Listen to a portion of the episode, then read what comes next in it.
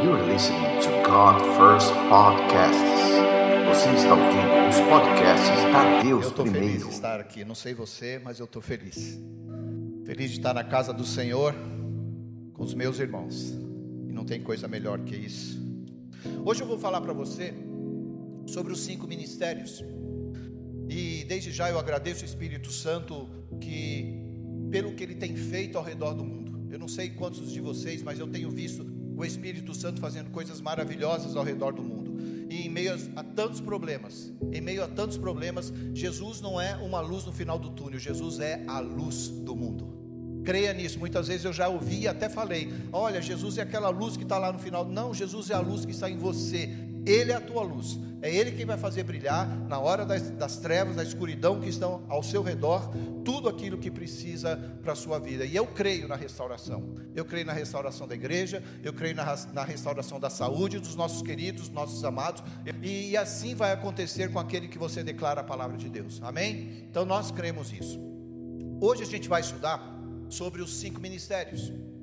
O, o, a gente vai estudar porque Deus designou os cinco ministérios para a igreja, para que eles, esses ministérios se tornem de forma, uma forma funcional, é, operativa para o corpo de Cristo. Muitas vezes a gente não entende isso, mas existe um ataque, uma desconfiança generalizada no mundo a respeito dos cinco ministérios. Eu acho que a gente concorda que apóstolos e profetas muitas vezes são olhados de uma forma é, meio contrariada pela igreja em geral, porque não entende aquilo que Deus fala, que a Bíblia fala e como eles também fazem parte dos cinco ministérios. Eu não vou falar de apóstolos e profetas, eu vou falar sobre o poder dos cinco ministérios na vida da pessoa, na sua vida, na vida da igreja, do corpo de Cristo. E nós vamos ver de verdade o que acontece, porque muitas vezes é falta de entendimento.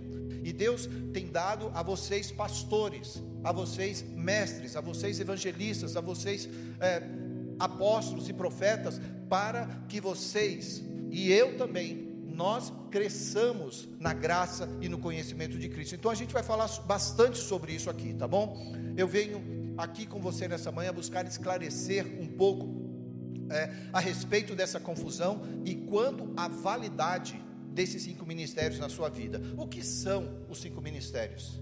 Nós vamos ver isso, ah, vamos ver a validade, vamos ver como a Bíblia apresenta esses dons, nós vamos ver muitas coisas que vão nos ajudar hoje. E eu quero que você caminhe comigo aqui, tá bom? Amém? Entendo que quando falamos de apóstolos, quando falamos de profetas, evangelistas, mestres, pastores, a gente não precisa falar da valorização do título, não é o título, o importante aqui é que reconheçamos que há profetas, há apóstolos, há pastores, há evangelistas, há mestres é, estipulados. E Jesus disse que se você recebe, já falamos isso aqui recentemente, se você recebe o profeta, em nome do profeta você recebe esse galardão. Se você recebe o apóstolo, em nome do apóstolo você recebe esse galardão.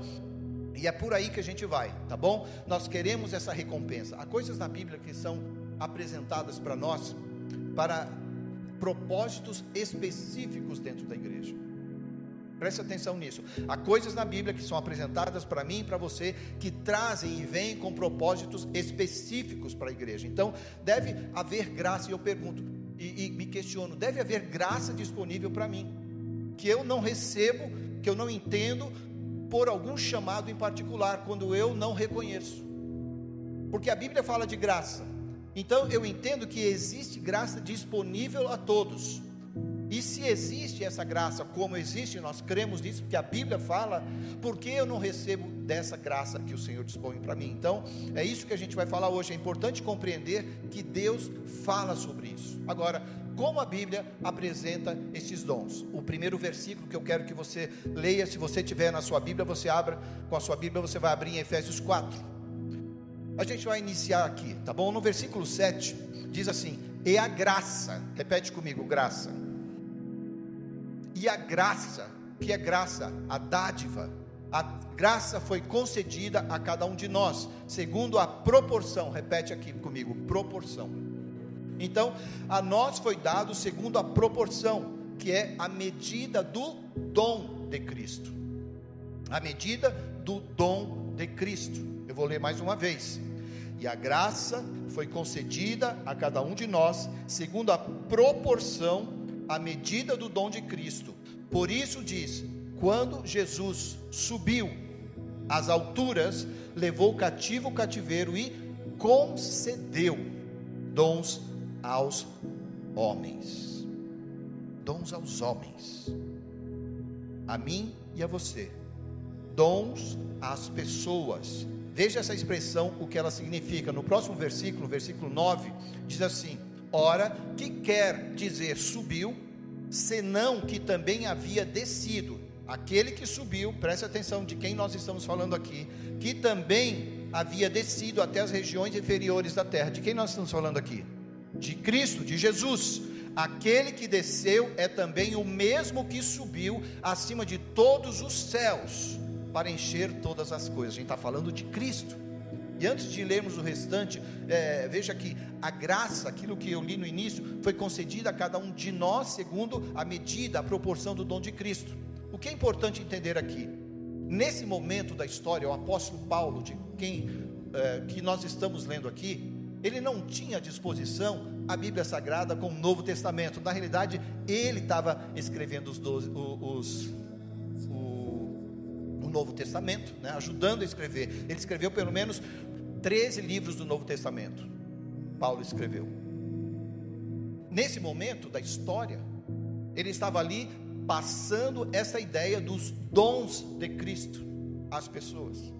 É importante que nós entendamos isso, porque quando naquela época alguém queria falar algo fundamentado na palavra, no, no exercício do Espírito Santo na vida deles, eles tinham que usar o que? Aquilo que havia sido escrito e falado antes dessa época, porque Paulo estava funda se fundamentando para ensinar o povo, então ele queria mostrar que Cristo deu dons aos homens, que Cristo deu dons aos homens. E por que, que eu estou falando e enfatizando isso? Porque parece um contraste, é, parece algo que. É, quando a gente lê lá em 1 Coríntios 12, que eu sei que aqui eu não estou medindo por baixo, não, eu estou levantando essa régua, tá bom?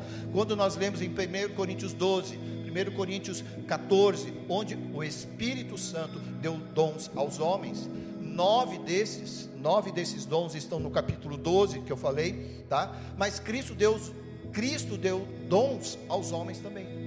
Mais uma vez, o apóstolo Paulo fala e escreve então a partir do Antigo Testamento. Ele cita um versículo aqui, quando você lê em Efésios 4, 8, ele está citando um versículo de Salmo 68.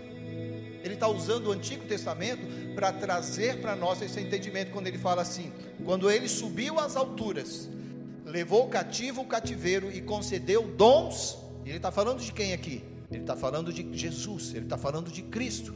Paulo queria mostrar que Cristo deu dons aos homens, e a passagem diz que ele deu dons aos homens.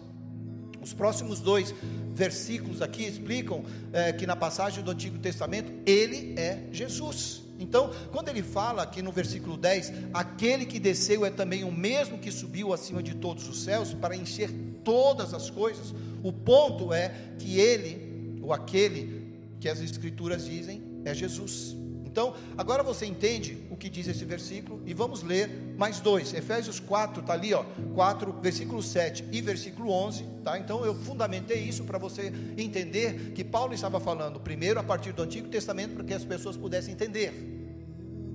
Daí ele mostra que Cristo, aquele que subiu, aquele que desceu, né, e, e reviveu, ele está falando de Jesus Cristo, que Jesus Cristo dá dons aos homens. Versículo 7: E a graça, a gente falou que vai ouvir muito isso, né? Foi concedida a cada um de nós, segundo a proporção, a medida do dom de Cristo. Lá no versículo 11 de Efésios ainda diz assim: "E ele mesmo concedeu uns para os apóstolos, outros para profetas, outros para evangelistas e outros para pastores e mestres, com vistas ao aperfeiçoamento dos santos, para o desempenho do seu serviço, para a edificação do corpo de Cristo." Pergunta: até quando ele deu apóstolos, profetas, evangelistas, pastores e mestres? até que nós nos aperfeiçoemos, até que os santos se aperfeiçoem. É isso? Para isso, até que eu e você fiquemos e sejamos conhecedores da beleza de Cristo. Até eu e você atingirmos a perfeição de Cristo. Olhando para vocês aqui, eu olho para alguns que ainda não chegaram lá. E se eu olhar no espelho, eu também vou perceber isso. Amém? Por isso Deus nos dá esse entendimento. Algumas pessoas acham que já não existe mais. Na Bíblia não há menção dos cinco ministérios. Algumas igrejas se fundamentam nisso. Dizem que apóstolos e profetas ficaram lá na igreja primitiva. Mas o importante é ver o que a Bíblia diz, não o que aquela igreja diz, não o que eu acho, não o que eu penso. Por isso eu quero mostrar para você hoje o que a Bíblia diz. Mas ele deu cinco ministérios. E a Bíblia diz que nós precisamos até que todos cheguemos à unidade de fé e do pleno conhecimento do Filho de Deus, a perfeita varonilidade, à medida da estatura da plenitude de Cristo. Isso que a Bíblia diz. Até quando? Até que pereçamos como Jesus.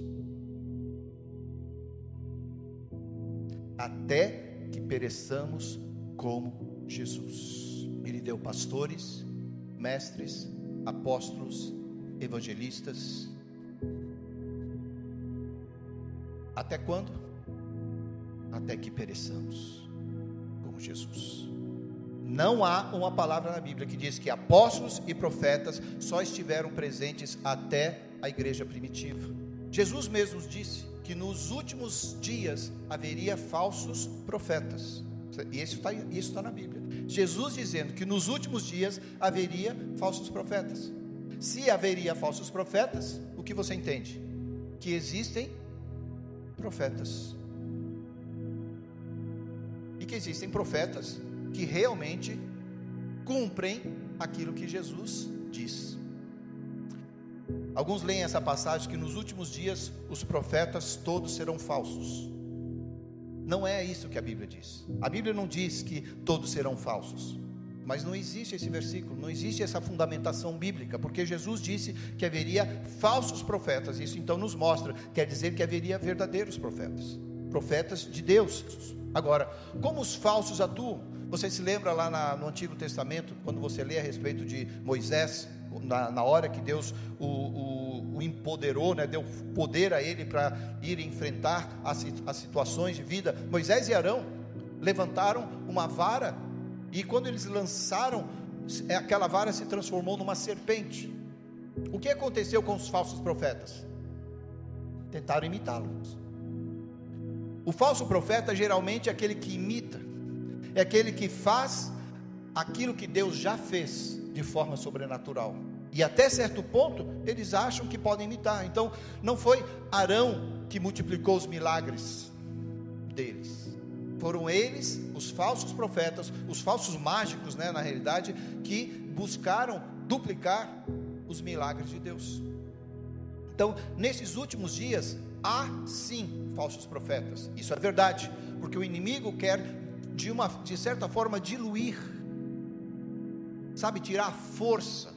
A gente tem que entender que quando há falsos profetas e quando há falsos qualquer um desses ofícios, falsos pastores, mestres, evangelistas, é, eles vêm para diluir aquilo que Deus estabeleceu. E qual o resultado disso que nós estamos falando? Qual o resultado dos cinco ministérios? Nós já vimos no versículo 14 que não mais sejamos como meninos agitados de um lado para o outro, levados ao redor por todo o vento de doutrina, pela artimanha dos homens, pela astúcia com que induzem ao erro. Estou falando dos falsos.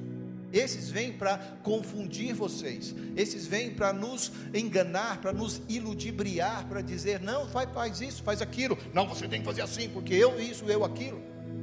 Esses são aqueles que se preocupam com o título, não aqueles que se preocupam com aquilo que Deus colocou em suas mãos para fazer. Os cinco ministérios fluindo em nossa vida não nos deixarão como crianças. Acabei de ler aqui com você. não, se, não seremos mais como meninos agitados de um lado para o outro, sendo levados ao redor por todo vento de doutrina. Tudo aquilo que alguém fala, eu vou. Ah, agora é aqui, eu vou. Agora é, é lá, eu vou. Não. Nós não queremos cair nas artimanhas do homem, nós queremos ouvir e receber daquilo que o Espírito Santo tem para nós, e assim nós não seremos induzidos ao erro. Então, você entende que não é só o mestre, a falta do mestre, que nos leva para o engano, e você entende que não é só o mestre que nos livra do engano, os pastores nos livram do engano, os evangelistas nos livram do engano, os apóstolos e profetas nos livram desse engano, e eles constroem, os cinco ministérios, constroem uma cerca de proteção ao redor da nossa vida, ao redor da igreja, ao redor da sua casa, ao redor do seu entendimento, ao redor do seu coração, para que você não seja induzido pelo erro. Esta é a realidade dos cinco ministérios. Trazer essa rede de proteção ao redor da sua vida. Existe alguém que ruge como leão, buscando a quem possa tragar. E quando nós não entendemos a plenitude do Evangelho na nossa vida, nós caímos. A cerca é aberta, aquela rede de proteção é desfigurada e alguma coisa entra na nossa vida a ponto de nos enganar e nos levar para outro lado que nós muitas vezes nem pensamos que existia, mas podemos cair. Então, todos são necessários. E o que acontece quando eliminamos dois, ou três, ou quatro, ou não, não cremos nos cinco ministérios na nossa vida? A gente vai ficar sem a rede de proteção, a gente vai perder essa proteção que Deus intencionou para o corpo de Cristo. Isso é muito importante que você entenda, tá bom? Agora, vamos falar um pouco disso. Vamos falar sobre os dons do Espírito, por exemplo, os dons da profecia, o dom do, da palavra de conhecimento, tá? É, a cura. Todo mundo sabe disso. Esses são os dons do Espírito e é bom que você busque. 1 Pedro 2,2 desejai ardentemente. Repete comigo ardentemente. Que, que é para você quando você repete essa palavra ardentemente? Desejai ardentemente. Pensa aí uns três segundos. É desejar mesmo, não é verdade? Sabe aquela vontade que você tem, aquele desejo que ninguém te impede, aquela hora que você vai empurrando cadeira e você quer aquilo. É o que a Bíblia está dizendo. Desejai ardentemente então, desejai ardentemente como crianças recém-nascidas. Algumas versões diz: o genuíno leite espiritual, para que por ele você seja dado crescimento para a salvação. É como aquela criança que precisa do leite da mamãe. Ela quer o leite, ela vai ter aquele leite. Ela vai mostrar para o mundo que ela quer aquele leite. Ela não quer saber se ela está dentro de uma sala fechada, ela não quer saber se tem duas ou três pessoas ao redor dela. Aquela criança quer o seu leite ardentemente. Ela quer o leite. E a mãe vai ter que dar. Não é verdade? Porque a mãe ama e a mãe sabe que ela precisa. A necessidade que nós temos de desejar os dons do Espírito, ela é grande, ela deve ser grande. Muitas pessoas falam é, e creem que não precisa disso. Ah, eu não preciso do dom de cura. Eu não preciso buscar um dom de entendimento, de discernimento, de conhecimento. Mas se alguém doente na sua casa, o que você vai dizer? Não, não, eu não preciso do dom de cura. Você vai querer, ansiar que você tivesse isso. Ah, não, não, eu não preciso. Eu prefiro estudar sobre caráter. Se a Bíblia diz que você pode ter os dois, por que você só almejar um? Esse é o entendimento que a gente tem que buscar. Essas perguntas a gente tem que fazer para nós mesmos. O dom de cura, os dons do Espírito, não são só para você. Você recebe, você busca, mas ele é para quem precisa da cura. Quando você recebe esse dom e naquele momento, naquela situação, Deus apresenta para você, você vai poder abençoar alguém. Eu não consigo imaginar um, um, filho doente e o pai diz: Não, não, eu não quero dom de cura, sabe? Eu não preciso disso.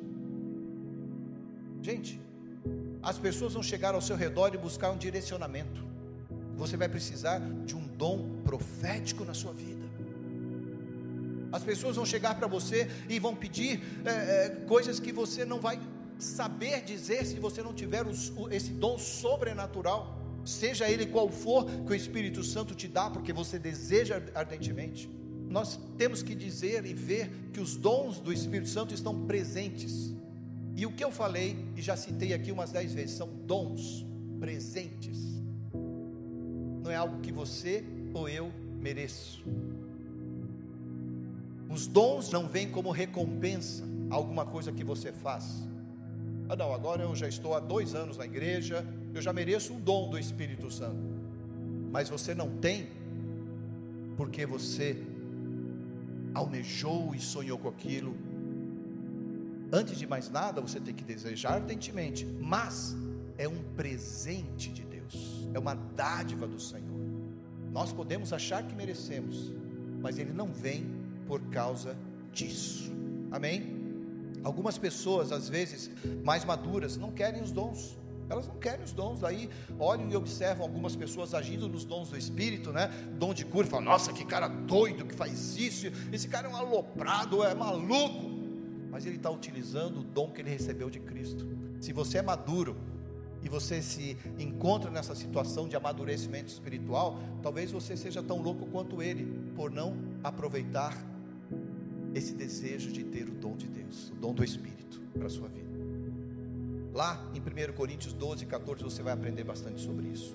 Mas em Efésios 4, os dons de Cristo, os dons de apóstolo, profeta, evangelista, pastor, mestre, não são dons do Espírito Santo. Paulo deixa bem claro que são dons de Cristo, então Jesus também nos deu dons. Qual é a diferença entre dons do Espírito e dons do Espírito? Os dons do Espírito Santo são presentes, são dádivas de Deus, são ah, coisas que é, Deus simplesmente olha do céu e fala assim: Ele vê lá na frente, Ele nos conhece, Ele é onipresente, onisciente, onipotente, então Ele sabe onde você pode, pode chegar. Ele fala assim: Eu quero dar a essa pessoa este dom, é dom, dom do Espírito. Tem gente que onde você chega, né? Porque tem porque foi chamado como profeta e ele mistura o dom do Espírito Santo com os dons de Cristo, eu acho que tem que profetizar para todo mundo a hora que ele chegar. Apertou a mão, tem que profetizar. E as pessoas misturam isso. E a igreja, se não for sábia, a igreja, se não for madura, ela não vai entender. E daí endeusa, endeusa, sei lá, aquela pessoa como se ela fosse o máximo, porque ela encontra você, ela já profetiza. E não é isso que a Bíblia está falando. O seu chamado mostra a sua identidade. O dom do Espírito Santo, o dom de Deus na sua vida, mostra e dá a você a habilidade. E a unção te estabelece nos propósitos de Deus. Vou repetir, está aí, você pode ver. Chamado, o chamado de Deus traz para você a sua identidade. Sim, o chamado traz para você a identidade. Agora, o dom dá a você a habilidade do Espírito Santo, que você não teria se você não tivesse esse dom dado por Deus. E a unção fala do propósito. Você está comigo aqui? Seu chamado é o que lhe dá identidade. O seu dom é o que lhe dá habilidade. E a sua unção é o que lhe dá o propósito. Vamos começar pela unção. Sempre que você vê a palavra unção, sempre que você vê a palavra unção, você também vai ver que haverá algo para fazer. A palavra de Deus estabelece isso lá em Isaías. Isaías 61, versículo 1 diz assim: O Espírito do Senhor, o Espírito do Senhor Deus está sobre mim Olha aqui. Recebe isso aqui agora. Jesus deu essa declaração, né? O espírito do Senhor está sobre mim, porque o Senhor me ungiu para pregar boas novas aos quebrantados. Enviou-me para cuidar, curar os quebrantados de coração. Aqui o dom deu a habilidade e o chamado mostrou a identidade. A palavra unção, ungir, haverá sempre algo para você fazer. Os dons e chamado de Deus são irrevogáveis. A Bíblia diz que aquilo que Deus deu para você, Ele não vai retirar de você. Uma vez dado, Deus nunca retira. Presta atenção aqui, isso é muito importante. Uma vez que você recebeu este dom, Deus nunca vai retirar. Ele não vai tirar porque você desobedeceu, porque não, não vai retirar, ele te deu. Daí você sai por essas portas, você fala assim: Eu não quero mais saber de Cristo, eu não quero mais saber dessa igreja. Você vai com aquele dom. Agora, o importante é: quem vai ungir esse dom? Quem vai derramar a unção sobre esse dom? Porque enquanto você está diante de Deus, é Ele quem está ungindo este dom. É Ele quem está abençoando este dom. Você já viu grandes pessoas fazendo coisas maravilhosas aí no mundo? Você fala, mas esse cara não tem nem Deus, como ele consegue fazer isso? Talvez esteja aqui a resposta. É muito possível que a resposta esteja aqui. Deus dá a você uma capacidade, uma habilidade, algo para fazer. Mas quem é que está ungindo isso aí? Então, está aí para a gente pensar. A unção flui pelo relacionamento que nós temos com o Espírito Santo. Qual é esse relacionamento que você tem? Se você caminha longe de Deus e desse relacionamento, naturalmente e sobrenaturalmente, você leva consigo esse chamado. Então, o seu dom, ele te dá a habilidade. Os dons de Cristo, os cinco ministérios, são dons que criam chamados. Nós vamos usar a palavra do profeta, por exemplo. O dom de profecia não é o que eu sou, mas é o que eu faço. Dom de profecia não é o que eu sou, mas é o que eu faço. Agora, o ofício, o chamado de profeta, não é o que eu faço, mas é o que eu sou. O dom de profecia eu desejo ardentemente, eu quero ele. O dom de cura eu desejo ardentemente, eu preciso dele. O dom de palavra de conhecimento eu preciso dele. O dom de palavra de sabedoria eu preciso dele. Eu quero, eu desejo ardentemente, como uma criança deseja o leite da sua mamãe. Mas o chamado não é o que eu faço, é o que eu sou. O chamado de profeta não é algo que é, eu desejo ardentemente, eu não tenho o, o, o desejo ardente de ser um profeta. Não tenho. Para te falar a verdade, eu não tenho o desejo ardente de ser chamado apóstolo. Mas Deus deu. Deus chamou. E a gente vai ver isso aqui, tá? É, na minha vida não foi minha escolha, foi escolha de Deus não é a minha escolha, é a escolha de Deus. Deus nos chama para sermos apóstolos, ou profetas, ou mestres, ou evangelistas, ou pastores. Deus nos chama para isso. Não é algo que nós saímos por aí anunciando, eu quero ser pastor.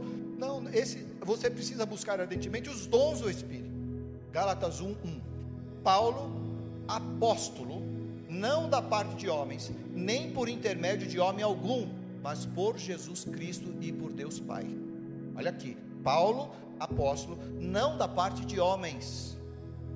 Quem o chamou? Foi Cristo, foi Deus. Nem por intermédio de homem algum, mas por Jesus Cristo e por Deus Pai. Então, você entende o meu ponto. Eu não tenho desejo ardente de ser chamado pastor, mestre, apóstolo, evangelista. Não é esse o caso. Foi Deus que me chamou. E eu quero dizer que se você tem dúvidas do que está acontecendo, funciona assim: chamado pessoal, Deus chama você pessoalmente, Deus fala com você, Deus lá no seu quarto ou, ou numa, numa celebração, não importa. Agora, o reconhecimento é público. Sempre que tem um chamado pessoal para os ministérios de Cristo, é o chamado pessoal, mas o reconhecimento é público. Então, os dois caminham. Você tem um comissionamento privativo, você e Deus. Deus chama você, Deus fala para você. É, mas o reconhecimento deve ser público. Você se lembra de José? José teve um chamado de Deus, foi específico. Deus falou com ele, deu um sonho para ele, mas qual foi a bobeira dele? Compartilhar o seu sonho, sem ter ainda o que? O reconhecimento público.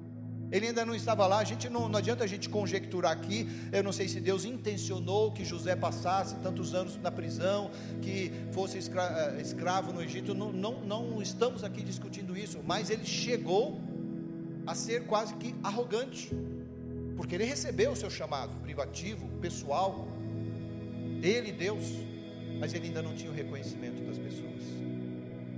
E ele passou por um processo, tudo bem, Deus o levou, porque Deus tinha um chamado e o coração dele estava no lugar certo. Eventualmente, ele se posicionou. Absalão na Bíblia, né? Que tinha o favor dos homens, mas não tinha o favor de Deus, inverteu. Então, às vezes você vê uma multidão falando, não é ele, né? É Barrabás, é César, é mais não sei quem. Mas será que tem um chamado de Deus? Nós temos que questionar isso, nós temos que olhar isso de uma forma madura. Então, quantos de vocês sabem que precisa do favor dos homens e, sobretudo, do favor de Deus para que haja a realidade dos cinco ministérios para a vida de alguém? Queria que você entendesse isso hoje. Eu vou falar aqui sobre a, a, algumas estatísticas, elas não são científicas, tá? Eu, eu pego, clico no lá e vejo mais ou menos os, os números, porque depende muito das, tradu muito das tradições bíblicas.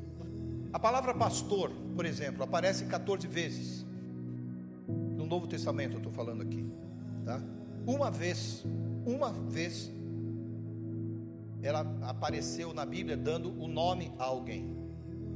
Fala lá em João 10, né? Jesus, o bom pastor. A palavra mestre é usada 68 vezes. 68 vezes no Novo Testamento. 52 dessas vezes aí para falar de Jesus. palavra mestre. 68 vezes no Novo Testamento, 52 delas para Jesus. A palavra evangelista, três vezes. E no Novo Testamento, a gente vai ver já já, apenas um nome foi chamado evangelista. A palavra profeta, 120 vezes no Novo Testamento. E a palavra apóstolo é usada mais de 70 vezes. Veja aqui as estatísticas: 25 apóstolos nomeados. Apóstolos que tinham um nome de apóstolos no Novo Testamento. 25. Há momentos onde a Bíblia fala de forma geral, né? Os apóstolos, tal e tal, é, tudo bem, mas conta-se 25 apóstolos denominados no Novo Testamento. Um desses foi usado até por uma mulher, chamada Júnias, em Romanos 16. Teve um evangelista chamado Felipe, no Novo Testamento. O Lute, Luiz Felipe, o nosso Lute, o nome dele é o nome de rei e o nome de evangelista, Luiz Felipe. Né? Pastor aparece pelo menos 14 vezes no geral, tá? Mas ninguém foi chamado de pastor no Novo Testamento, só Jesus, uma vez, o bom pastor. Houve nove profetas no Novo Testamento e nove mestres no Novo Testamento, nominados, nove profetas, nome tal e tal. Então, não é interessante aqui, a gente olhando para essa estatística, que nenhum homem foi chamado pastor, e agora estamos no século 21, onde todos são chamados pastores, ou a maioria são chamados pastores. Não é engraçado que querem acabar com a, a denominação apóstolos, profetas, que são os mais mencionados no Novo Testamento, por exemplo? Só para a gente pensar, tá? Eu não estou criando nada aqui, gerando nenhuma controvérsia, mas eu quero que você pense nisso. Houve mais apóstolos no Novo Testamento e mais profetas no Novo Testamento do que havia em qualquer outro e ficamos à vontade com pastores, evangelistas, mestres. E interessante é que eu acredito que nós temos que valorizar todos. Não estou aqui, ah, não, porque é apóstolo e que é profeta. Não, é, os cinco ministérios se compõem, a cerca de proteção se compõe com os cinco ministérios. E muitas vezes há igrejas, homens, teólogos, é, chegam e, e falam sobre isso. E eu fico aqui olhando, lendo a Bíblia, não é isso que a gente vê, ah, não, não pode mais profeta, não pode mais apóstolo. Mas chamam de missionários. Quem são missionários na Bíblia? A palavra missionário nem existe na Bíblia. Mas quantos missionários você conhece? Quantos missionários você já ouviu? Ah, a irmã missionária, o irmão missionário. Na realidade, a palavra missionário no Novo Testamento é apóstolo. Esse é o projeto para igreja na terra. É assim que a igreja vai ficar e ser fortalecida, ser abençoada, ser agraciada pela cerca de proteção do Senhor. A pessoa diz: Ah, eu quero ser apóstolo, esse é o topo da pirâmide. Quem está no topo? Eu quero chegar lá, eu quero ser apóstolo. Ah, não, é melhor eu ser apóstolo, profeta, pastor. Gente, eu vou ficar quieto aqui porque eu conheço algumas histórias e não tem muito o que falar aqui, porque senão eu vou falar mal de algumas pessoas. E eu não quero falar sobre isso. Se você está com a sua Bíblia aberta, você está aberto em Efésios 4. Daí segura aí e vai para Romanos 12, capítulo 6, 12, versículo 6. Eu vou ler numa versão chamada NVT, tá? Deus, em sua graça, nos concedeu diferentes dons. Portanto, se você tiver a capacidade de profetizar, faça-o de acordo com a proporção de fé que recebeu. Temos dons. E o que faz a diferença dos dons de acordo com este versículo aqui? Nós já lemos, por isso que eu pedi para você ficar em Efésios 4. Lá em Efésios 4, no versículo 7, diz assim: A cada um de nós, porém, né, a graça foi dada, ele concedeu dons. Quais dons? Aqui são pastores, profetas, apóstolos, evangelistas, mestres, né? Por meio da generosidade de Cristo, por meio da medida. Vamos entender o contexto aqui desse versículo, já já. E acredito que a parte mais importante dessa mensagem é você ter esse, esse pequeno entendimento aqui e você carregar consigo. Tá? Os dons de Cristo, mais uma vez, apóstolos, profetas, pastores, mestres, evangelistas, é, eles vieram para quê? Para equipar os santos. Os dons de Cristo, como nós já lemos, eles vieram para quê? Para equipar os santos. Para que equipar os santos com quê? Com a graça. A graça de Cristo. Graça, que é, que eu falei também, o poder que opera em nós, o poder operacional de Cristo em nós. Então, a cada um de nós, porém, a graça foi dada por meio da medida, da generosidade de Cristo. Amém? Então, quem são os dons de que ele está falando aqui? Cinco ministérios. Gente, cinco ministérios não existe nem essa frase na Bíblia, tá? Essa é a denominação que os homens chamam. Nós chamamos de cinco ministérios, só porque são cinco ministérios, só isso, tá? Então, para que eles estão aqui? Para equipar a mim e a você, para equipar os santos. Isso é muito importante que você entenda, tá bom? Então, graça, a graça é esse poder operacional de Deus. Quando você foi salvo pela graça, você recebeu um favor imerecido. Quando nós somos salvos pela graça de Cristo, nós recebemos um favor imerecido. Em outras palavras, quer dizer, eu sou um pecador, eu não mereço, mas a graça veio sobre a minha vida. Mas quantos sabem que só isso não pode, não poderia nos salvar? Eu recebo a graça, tá? Por quê? Porque você estava dominado por duas forças: o pecado, amém? Você, você estava no pecado, que era o seu mestre, e você estava sendo dominado pelo diabo, que era o seu mestre. Você tinha dois mestres, o pecado e o diabo. E a graça veio sobre você. Quando Deus o salvou pela graça, você entende que quando você foi chamado pelo nome Marcos, você foi chamado pelo nome Gabriel, você foi chamado pelo nome Leni, você foi chamado por Deus. Tá?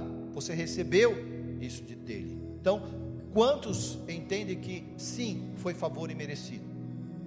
Nós não merecemos, mas o poder na graça, o poder na graça é o que na realidade nos deu a habilidade e nos gera essa habilidade de quebrar em nós as muletas do pecado e caminharmos sobre as águas, assim como Pedro caminhou.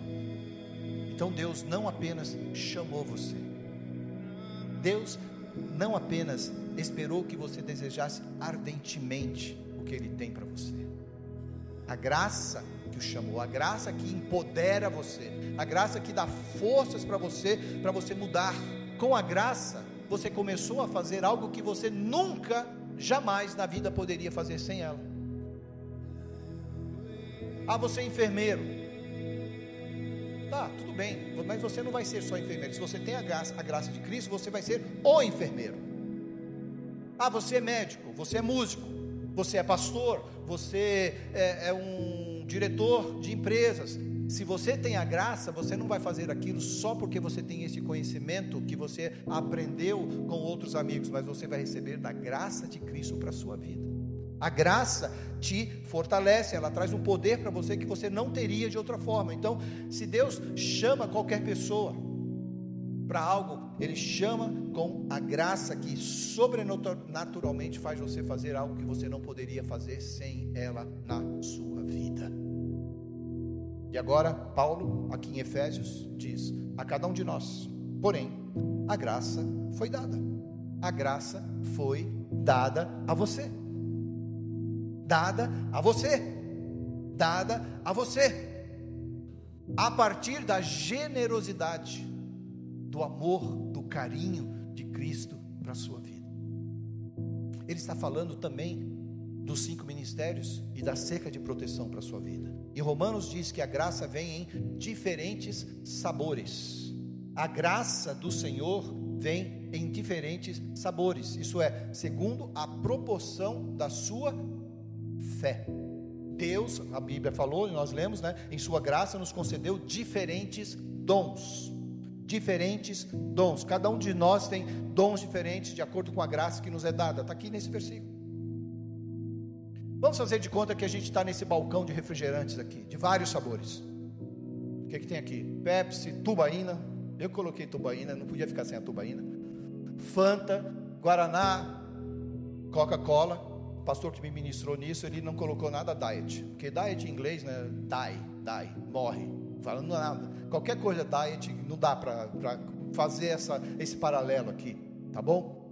Então, nós temos essas cinco fontes cada uma com seu, a sua soda, com seu refrigerante. Mas se eu quero Coca-Cola, não adianta eu ir para a fonte da Fanta, correto?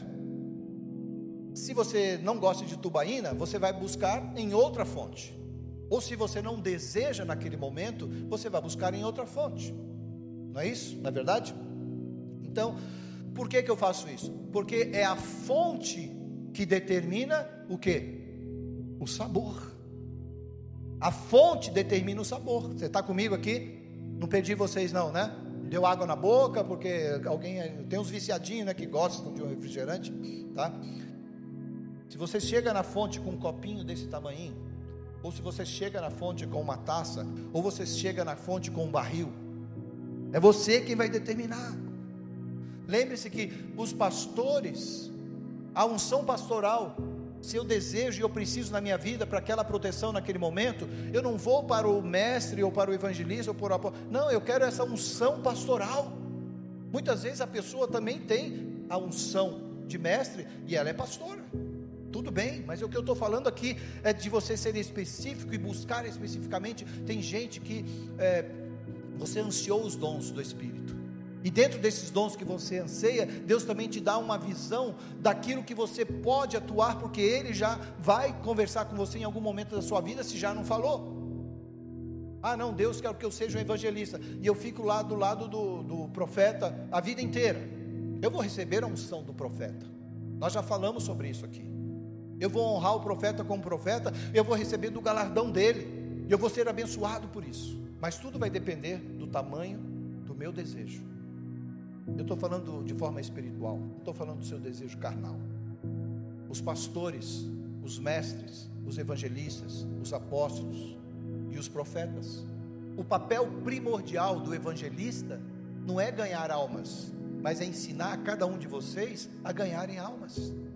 O papel primordial, fundamental do pastor é cuidar das ovelhas para que elas também se tornem pastoras.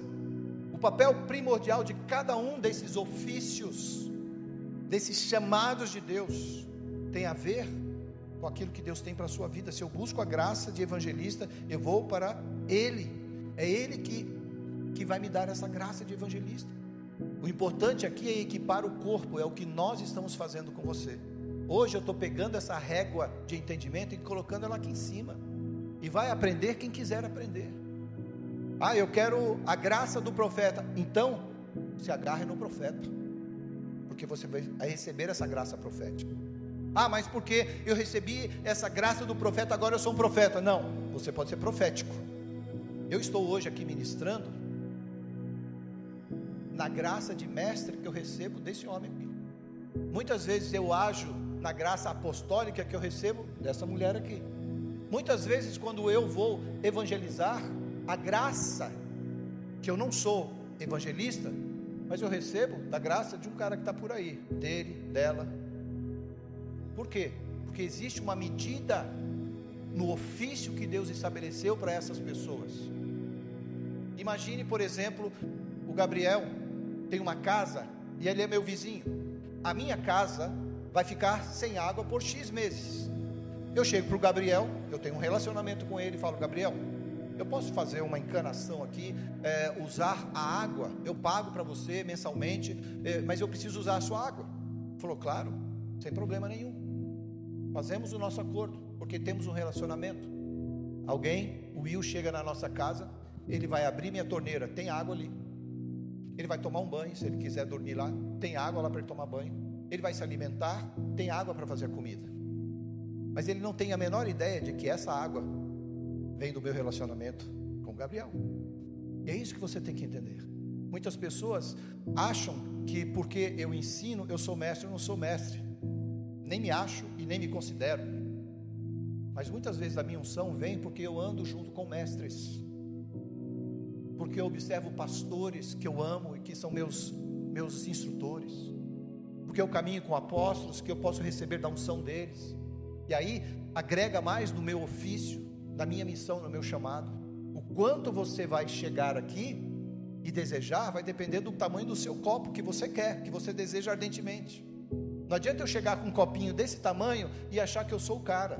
E também não adianta eu chegar com uma botija desse tamanho achando que eu vou receber tudo de uma vez.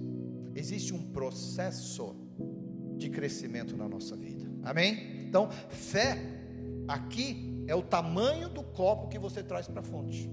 A graça é aquilo que vai te empoderar, é o poder que vai fazer você operar na vida das pessoas. Mas a fé é o tamanho do copo que eu levo. Pela sua fé você foi curado. Pela sua fé você foi salvo. Você já ouviu alguém dizendo isso na Bíblia? Você determina o quanto da graça você alcança pela fé que você traz até a fonte. A fonte vai determinar o sabor. A fonte vai determinar a característica do chamado. Mas você vai determinar o quanto você vai querer receber. Quando você subiu essas escadas para chegar nesse culto, nessa reunião, qual foi o seu desejo? Qual foi o tamanho do seu copo? Quando você saiu de casa e você tomou a decisão de sair porque você vinha adorar a Deus em comunhão, na coinonia dos santos, que você tomou a melhor decisão da sua vida? Qual foi o tamanho do copo? Você determina o quanto você quer disso. Você determina o quanto você quer disso. Lá em Mateus 10, 41, Jesus disse o seguinte: Quem recebe um profeta no caráter de profeta receberá o galardão de profeta. Quem recebe um justo no caráter de justo receberá o galardão de justo. A Bíblia também nos ensina que padecemos por falta de entendimento. E hoje eu quis trazer esse entendimento para você. Eu, eu vou parar por aqui, porque eu acredito que Deus tem falado com você a respeito disso. Nós vamos partir para a segunda parte no domingo que vem. Espero que você caminhe comigo nisso, porque vai ser bênção para a sua vida. Bênção para a sua vida. Espero que você traga o copo, a vontade, o desejo ardente de crescer mais nisso com você. Eu expliquei para você sobre os cinco ministérios hoje. Nós vamos continuar isso na semana que vem. E eu quero que você hoje, que saiu da sua casa, esperando algo novo, esperando algo diferente, você certamente tem buscado ao Senhor e quer aprender mais dele, para receber da graça profética, da graça do pastor, da graça do apóstolo. E não é esse momento aqui que acontece isso, mas é quando você caminha com a gente, é no seu caminhar. É quando alguém fala alguma coisa aqui, é o quanto você recebe é o quanto você honra cada uma dessas pessoas e você honra por aquilo que Deus as chamou para fazer e cumprir. Nós queremos impor as nossas mãos sobre a vida de vocês.